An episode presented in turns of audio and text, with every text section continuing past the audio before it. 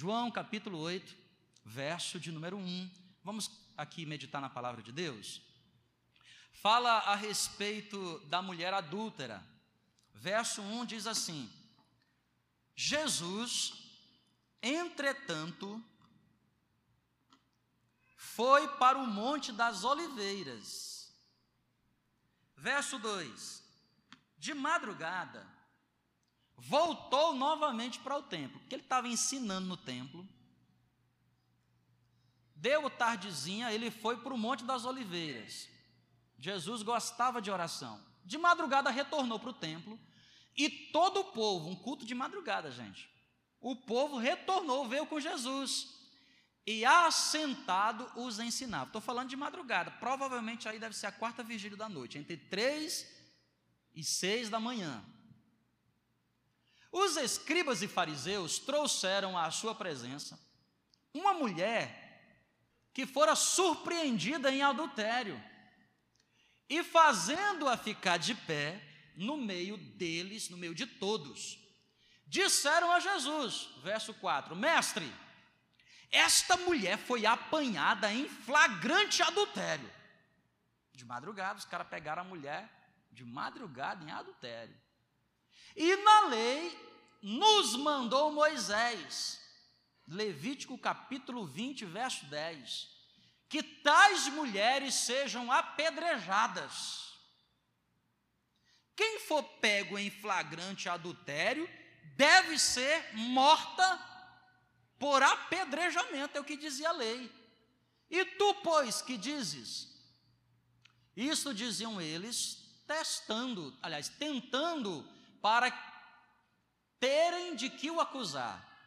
Mas Jesus, inclinando-se, escrevia na terra com o dedo.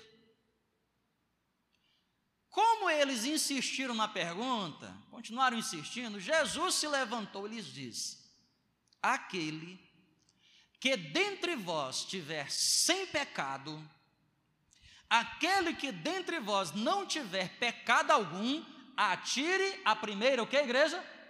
Pedra. E tornando a inclinar-se, continuou a escrever no chão.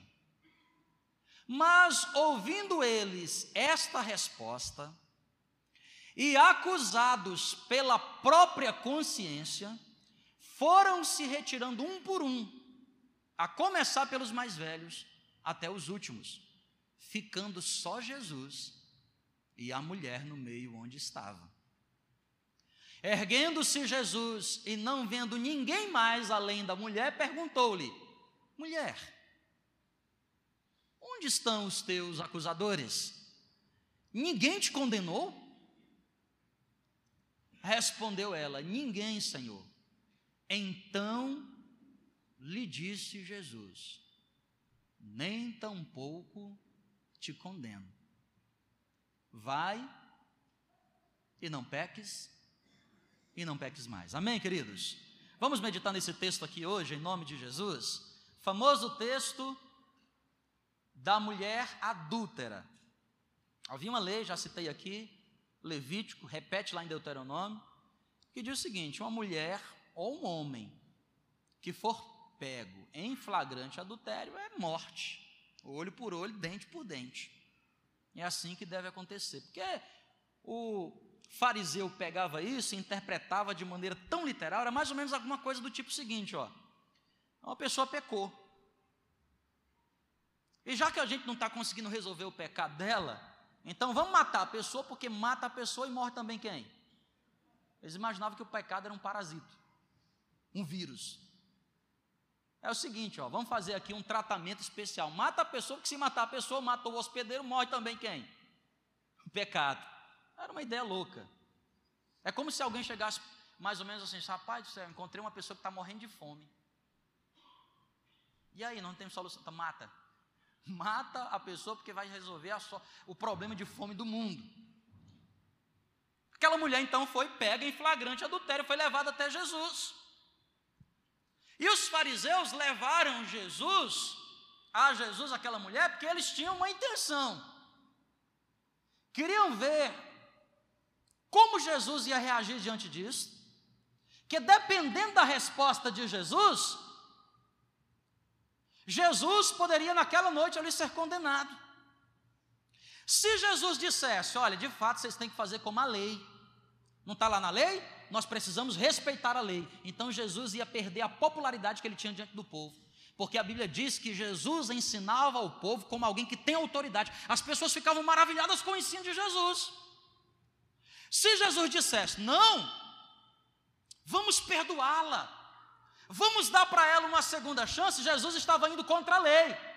Os fariseus vinham contra Jesus e ali tem um argumento muito forte para poder condenar Jesus. Vocês estão entendendo, irmãos? Amém não?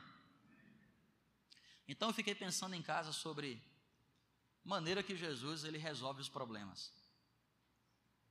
E é sobre isso que eu quero falar. Eu botei um título da seguinte maneira: Sensatez para resolver problemas. Sensatez para resolvermos problemas difíceis, que na vida a gente tem problema. E na vida nós frequentemente nos encontramos encurralados, como Jesus está aqui. Às vezes, se correr, o bicho pega. Se ficar, às vezes a gente se encontra assim, sim ou não? Os problemas nos encurralam. E a gente não sabe o que fazer. Todos nós, na vida, mais cedo ou mais tarde, seremos encurralados pelos nossos próprios problemas. E há problemas que a gente não sabe como resolvê-los. A gente não sabe como equacioná-los e sair diante dessa situação. Está ali numa sinuca de bico. Está ali encurralado e não sabe o que fazer. Quando você se encontrar diante de uma situação como essa, meu irmão, você precisa de sensatez de Cristo. Você precisa compreender a maneira pela qual Jesus nos ensina a resolver os nossos problemas. Aí, pastor, então estou interessado nisso. Como é que eu faço? Porque eu cheguei aqui um monte de problema, pastor. Como é que eu faço? Como é que eu busco essa sensatez para resolver nos meus próprios problemas? Então, dica número um, anote aí no seu caderno, está no versículo de número um. Primeira dica que eu quero dar para os irmãos está no verso 1. Olha o que diz o versículo 1: Jesus, entretanto, foi para, para onde? E o que é que Jesus foi fazer no Monte das Oliveiras? Foi fazer o quê? Irmão, presta atenção aqui, ó, em nome de Jesus, escuta, ei, psiu. O sensato sempre ora antes de resolver os seus problemas. O sábio sempre ora antes de resolver os seus grandes problemas. Irmão, é impressionante. Leia o Evangelho de Lucas. Todas as vezes que há um prenúncio de algo grande que Jesus vai enfrentar, uma madrugada ele passou no Monte das Oliveiras. Querido, presta atenção aqui. Sabe por que, que muitas vezes nós levamos na cabeça, na tentativa de resolver os nossos problemas, porque a gente resolve logo e ora depois. E o segredo é orar primeiro, para buscar em Deus sabedoria para resolver os nossos o quê? Problemas. Sabe o que eu estou querendo dizer para você aqui? Ó, você está diante de um grande problema? Meu irmão, comece uma campanha de oração. Você já fez na sua vida uma campanha de oração? Faz uma campanha. O que é uma campanha de oração, pastor? É uma aliança que você faz com Deus. É uma aliança, campanha é uma aliança. Você diz assim para Deus assim, Senhor, eu estou diante de um grande problema, eu não sei como resolver. Deus, é o seguinte aqui, ó, eu vou orar durante uma semana. Todo dia, no horário tal, a horário tal, eu vou orar e vou apresentar diante do Senhor esse problema. Eu estou doido para resolver. Eu até imagino como eu tenho que resolver. Mas, Senhor, antes de resolver, eu quero apresentar diante de Ti. Jesus estava lá no Monte das Oliveiras, em oração. Meu irmão, quem ora, quem ora, tem sempre solução divina para encontrar.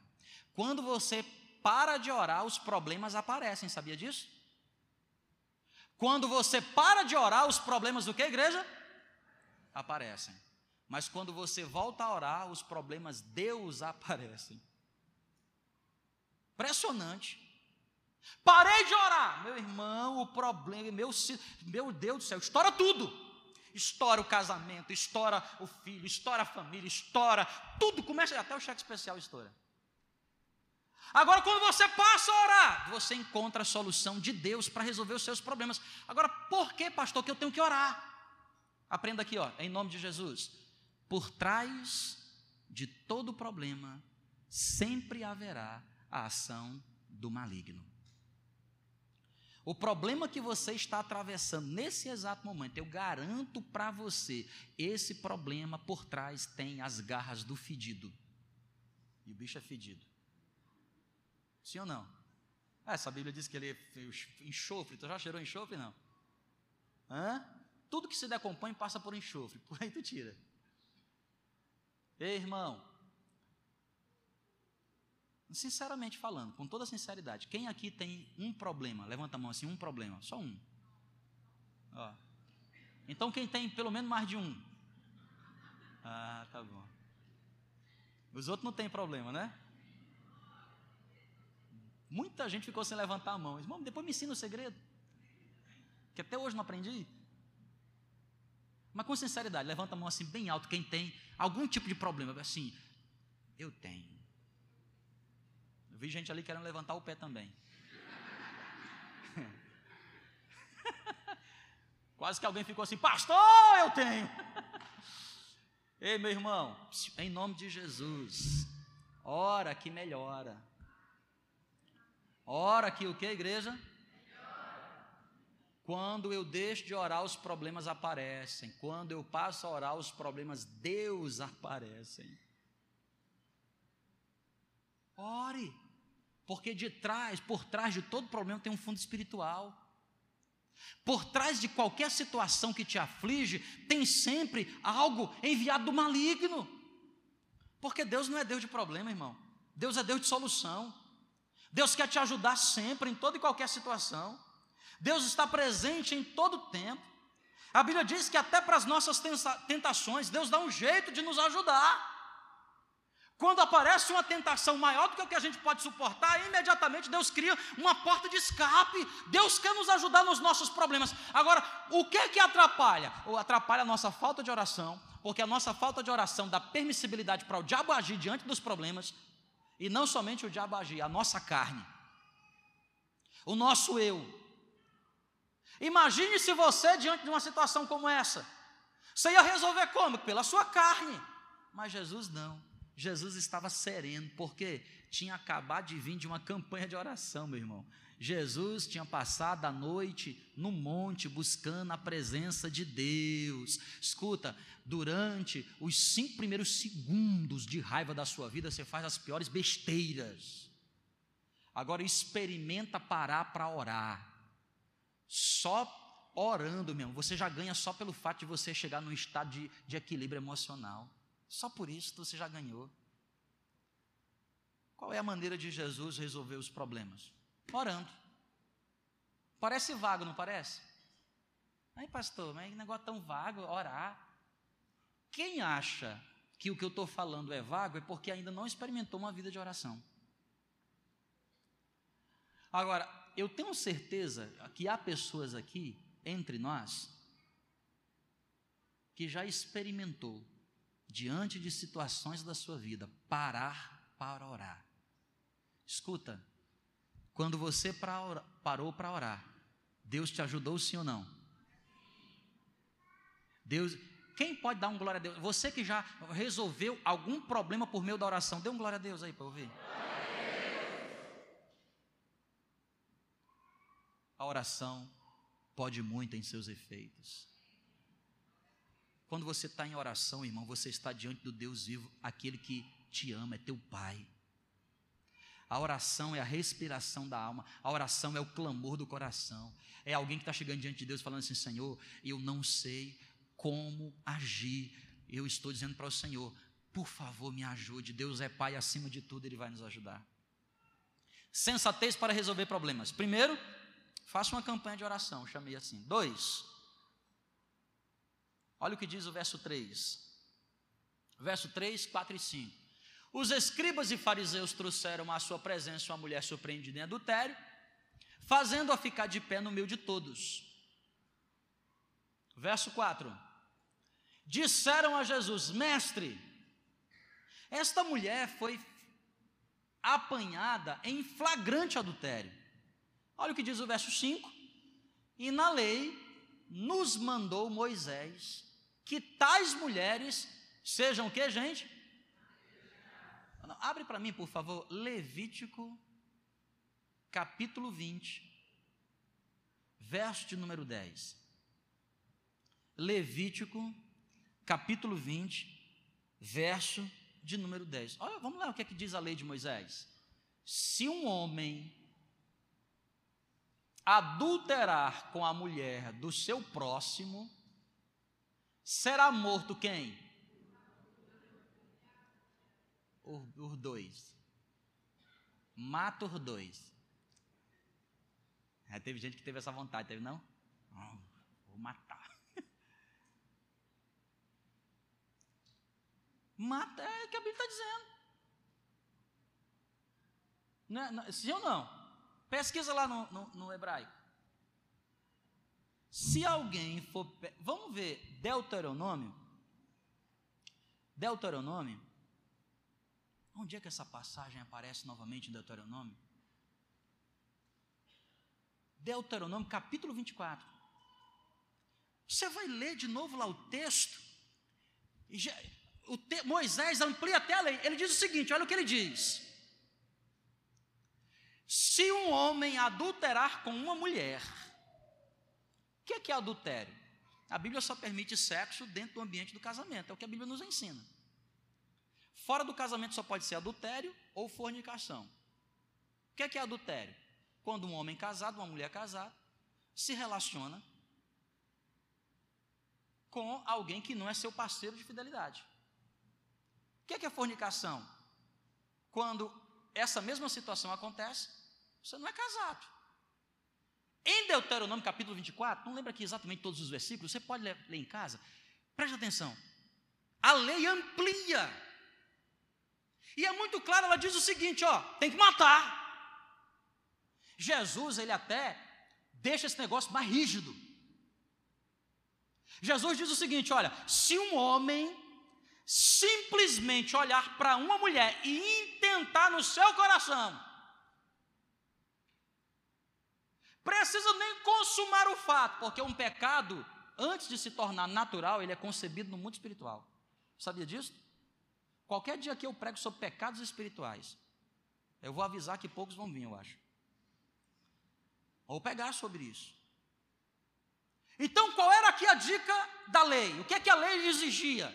Se alguém é pego em flagrante adultério, pedra nele, pedra nela.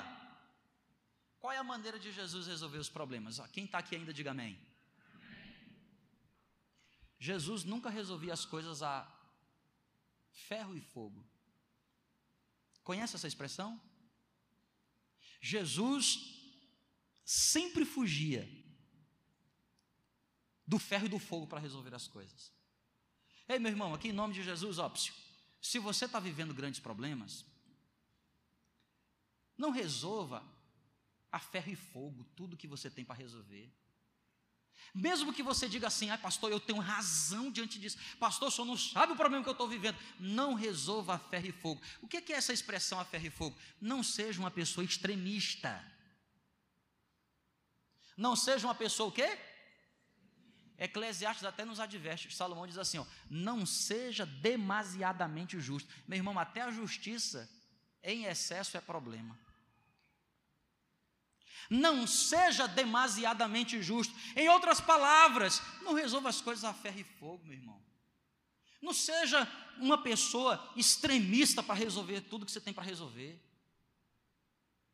O que significa a ferro e fogo? Não resolva as coisas de maneira árdua.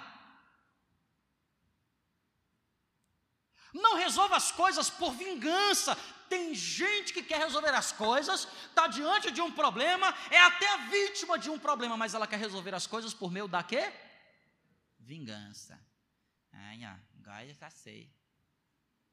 Que a minha vez vai chegar. Que a minha vitória hoje tem sabor de mel. Eu nunca vi um justo sem resposta.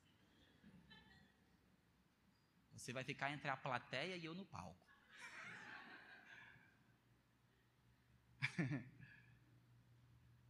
Quem está entendendo, diga amém. Jesus sempre evitou os extremos, sabia disso? Isso é sensatez.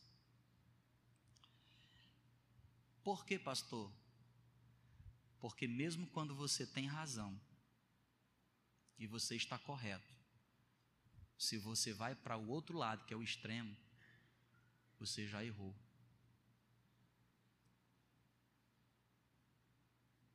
Aquela mulher estava errada? Sim ou não? Sim. Ela tinha cometido um grave pecado? Sim ou não, igreja? Mas pior estavam os fariseus. Sabe por quê? Nenhum daqueles que estavam ali, quem sabe, tinham adulterado. Mas estava levando a vias de fato. Estava levando para caminhos extremos. nem Jesus, que tinha o direito de apedrejar, ele resolveu por vias de fato. Ei, irmão, aqui em nome de Jesus, ó, deixa eu dar uma dica para você. Evite extremismos. Querido, você tem um problema para resolver, está lá na sua casa, aprenda a resolver dentro de casa. Querido, você tem um problema que você teve com um familiar, aprenda a resolver dentro de casa. Pastor, mas o problema está complicado demais. Para isso você pode recorrer à ajuda de um pastor, uma ajuda espiritual. Mas como é que nós queremos resolver tudo hoje? Aí eu vou ligar para a polícia, hein? 190, vou chamar. Quem está entendendo, diga amém. E hoje em dia tudo é justiça, não é não? Vou te colocar na justiça. E é crente colocando outro crente na justiça. Que coisa linda, irmão. Bíblico, como Paulo nos ensinou em 1 Coríntios, não é não? Crente colocando o irmão. Não, irmão, vou te colocar. Tu vai ver agora. Minha vitória tem sabor de mel. Você perdeu toda sua, todo o seu cristianismo, caiu por terra. Eu não sou uma pessoa que estou dizendo aqui que você tem que ser contra a justiça. Não é isso, não. Eu estou dizendo, irmão, que quando nós formos levar as coisas, tem que ser a última, a última, a última. E se possível, evitar. Quem está entendendo, diga amém. Eu sei que tem muito crente, irmão, que se disfarça de ovelha. É lobo. Não é não? E merece, merece ou não merece? Mas até para os que merecem, Jesus diz assim: seja com eles o que? Misericordioso. O que é não levar as coisas a ferro e fogo? É agir com misericórdia. Seja misericórdia. Aí, meu irmão, pastor, eu já fui misericordioso de tudo quanto é jeito. Então, vou te dar a solução. Entrega na mão de Deus. Entrega na mão de quem, igreja? Porque o Senhor diz: a mim pertence o que? A você ora assim, Deus, abençoa fulano, mas eu estou colocando na tua mão, hein? Que tu és o Deus aí do negócio. Resolve tu e ele. Porque se tu deixar comigo, não vai dar certo. Eu vou sair da cruz. O velho homem vai desaflorar e eu vou desbatizar. O velho homem que eu deixei lá no batistério vai sair, vai incorporar em mim. Olha, meu Deus do céu. Vocês estão entendendo, gente? Quem está entendendo, diga amém. amém. Não seja, meu irmão. Sabe por quê? Escuta aqui, ó, presta atenção. Cuidado com o julgamento que você faz do próximo. Jesus nos ensinou: não julgueis para não seres o quê? Julgados. Ó, irmão, por favor, sem constrangimento nenhum, entenda é uma verdade. Eu e minha esposa aqui, nós trabalhamos direto com família. E eu fico assustado com o índice de adultério e de problemas familiares entre casais. É grande. Agora deixa eu falar um negócio para você aqui, ó, que eu e ela nós já aprendemos. Presta atenção, quem está aqui, diga amém. Um adultério nunca é problema de um só. Nunca é. Nunca. Um casamento não acaba porque é um só. Nunca. Nunca. Pode ser que seja mais de um, mas é a contribuição dos dois. Então, aprenda a ser misericordioso. O que que Jesus fez, irmão, nesse dia? Oxe, foi embora todo mundo? Então eu vou acabar com você, irmã. Vou pegar de guindaste. vou soltar um vou soltar uma pedra com 30 metros de altura na tua cabeça. Vou acabar com você. Foi isso que Jesus fez? O que é que Jesus fez? O que é que Jesus fez? Deu outra chance, uma segunda oportunidade. Eu sei que aqui o caso é um adultério, mas nós podemos trazer isso para todas as áreas da nossa vida. Quantas vezes nós temos dentro das igrejas, irmão, irmã contra irmã, irmão contra irmão, não precisa nem ir para a igreja, você vai dentro da família. Tudo tensionado, sabe por quê? Está faltando misericórdia. Tudo é muito ferro e fogo. Se tu me feriu com esse ferro, eu vou te ferir também. Se tu arrancou meu dente, eu vou arrancar o teu maxilar. Porque a minha vitória tem sabor de mel, misturada com sangue. Não é assim que Jesus nos ensinou, irmão. Ah, pastor, então não quero esse cristianismo. Então, irmão, não tem outro não, porque só tem esse da Bíblia. Só tem esse daqui. Sim ou não? E como é que a gente faz para perceber? É só você olhar o seu estado relativamente a Deus. Quem somos nós, irmão, diante de Deus? A Bíblia diz em Jeremias que as nossas obras são como trapos de imundícia. Nenhum de nós se acha indisculpável diante de Deus. Todos nós temos culpa. E se o Deus Santo e Todo-Poderoso nos recebe, quem somos nós? Para dizer, fulano não deve, ciclano não deve, ah, não, não deve. Irmão, todos foram encerrados debaixo do pecado, não há um justo sequer, todos se extraviaram.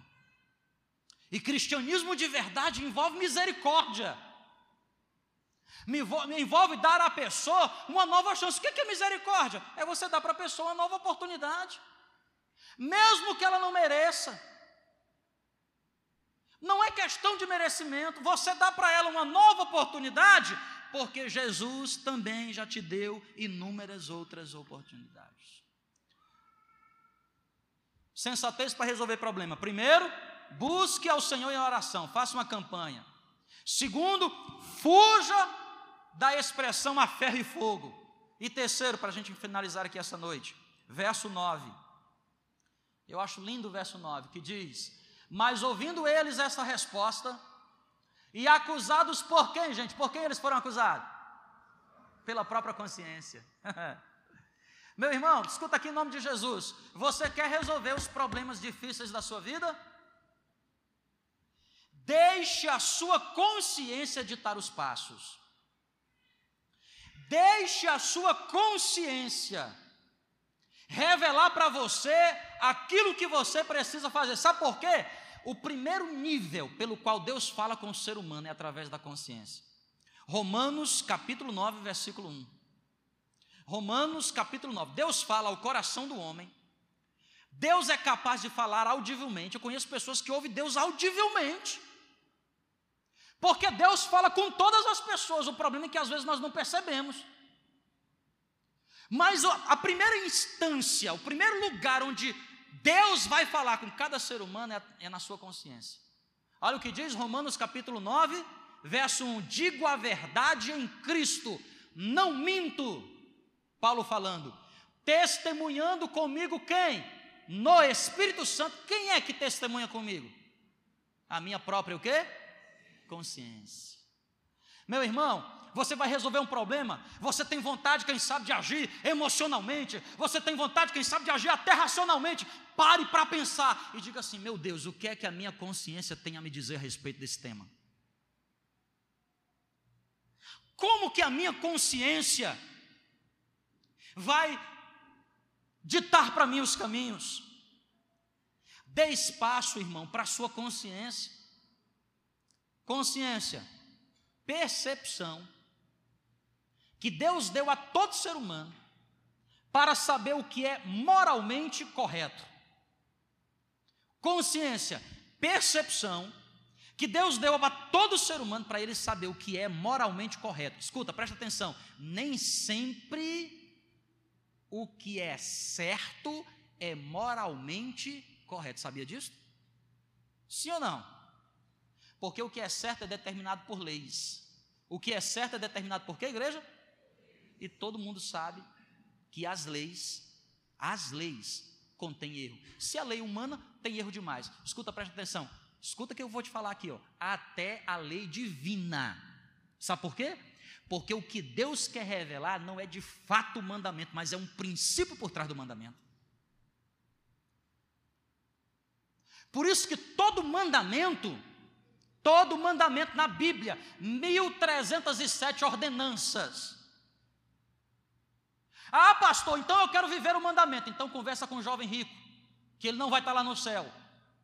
E ele era um camarada que praticava todas as 1307 ordenanças. O Pentateuco tem exatos 1307 mandamentos. Moisés resumiu em 10. Se isso é verdade, nós temos um enorme problema que a gente não guarda o sábado. Eu guardo todo dia. Não somente o sábado. Então não é a lei em si, é o princípio embutido por trás da lei. Quando Jesus diz, não adulterarás um mandamento, Jesus está ensinando para mim o princípio da fidelidade.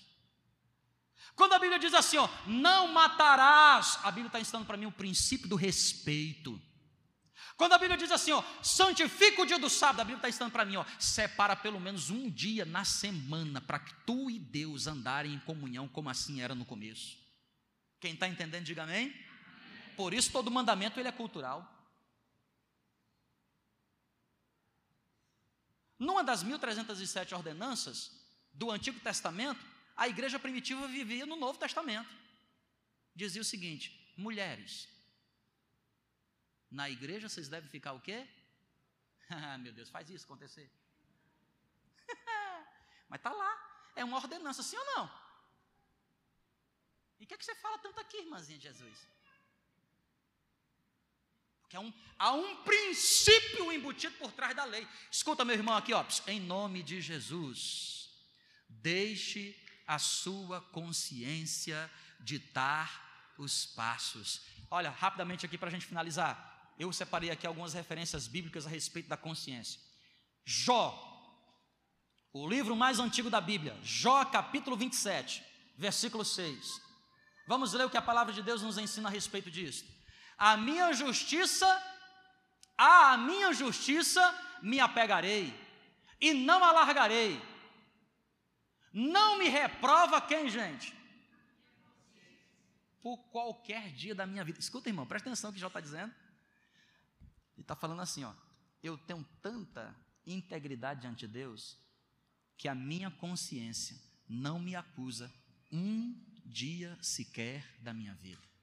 Ah, se os crentes dessem mais atenção à voz que brota dentro da sua própria consciência. Sabe por quê, irmão? Essa voz que brota dentro da sua própria consciência é o Espírito Santo de Deus que atua sobre a vida do crente, enchendo do poder e dando direção, mas atua também na vida do descrente, porque ele convence do pecado, da justiça e do juízo. Olha que outro texto maravilhoso eu achei sobre consciência, Atos capítulo 23, versículo de número 1. Atos capítulo 23, verso 1. Diz assim a palavra de Deus: Fitando Paulo os olhos no sinédrio, disse: Varões, irmãos, tenho andado diante de Deus com toda boa o quê? Boa consciência. Você anda diante de Deus com a sua boa consciência? Você é capaz de ir para a sua casa, colocar a sua cabeça no travesseiro e ter profundo relacionamento com a sua consciência ou você é daquelas pessoas que tem dia que você vai dormir e diz assim, com consciência, não quero falar com você, dona consciência. A consciência vem falar com você, você diz assim, eu, me dá um remédio, eu quero, eu quero dormir. Me dá um torcilax. Três logo. Porque a consciência está o que lá? Eu sei o que você fez no verão passado. E aí você diz, revotril, revotril, revotril, me dá logo, quer dormir, quer dormir, quer dormir, quer dormir. E a consciência, eu sei o que você fez. e aí tu faz o quê? Michael Jackson, dá injeção. Eu quero dormir. E dorme. E quem é que aparece no sonho? Eu sei o que você fez. Acorda! Ei, irmão, é melhor você ter um papo com a consciência logo. Você já chega para ela falando assim, dona consciência, é o seguinte, eu errei mesmo, eu errei, eu errei, me perdoa, é Deus, né? Tu está enviado aí de Deus, né? Quem está entendendo, diga amém. Boa consciência. Vamos ler outro texto, Mateus, Atos, capítulo 24, verso 16. Atos 24, verso 16. Eu vou parar por aqui, porque o tempo já estourou. Atos, capítulo 24, verso 16. Por isso, também me esforço por ter sempre consciência o que, irmão? Por isso me esforço para ter sempre consciência pura diante de Ah, pastor, mas aí tá difícil, porque eu já fiz umas besteiras. Inclusive foi até hoje.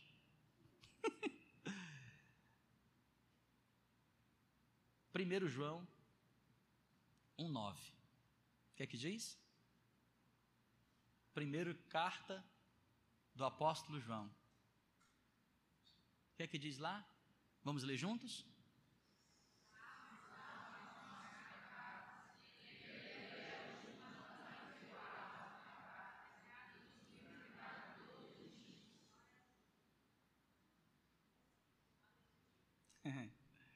Vamos ler mais uma vez, todo mundo junto, bem forte? Se confessa.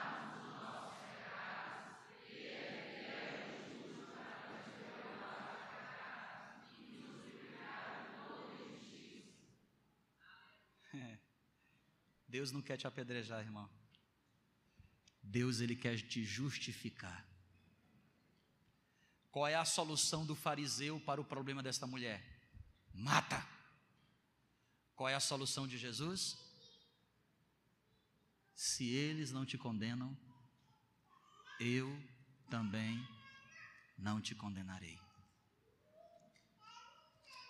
Enquanto que as pessoas nos crucificam, nos apedrejam, Jesus nos justifica. Pastor, o que é que eu faço então? É tão simples, querido. É uma simples oração dentro do seu coração. Que você chega diante de Deus e diz assim: Eu errei, Senhor. Eu errei outra vez. E eu não consigo viver, Senhor, sem ter paz contigo. Se cumprirá sobre a sua vida a promessa de Romanos Justificados, pois, mediante a fé, temos paz com Deus. Quem entendeu, diga glória a Deus. Vamos ficar de pé? Em nome de Jesus.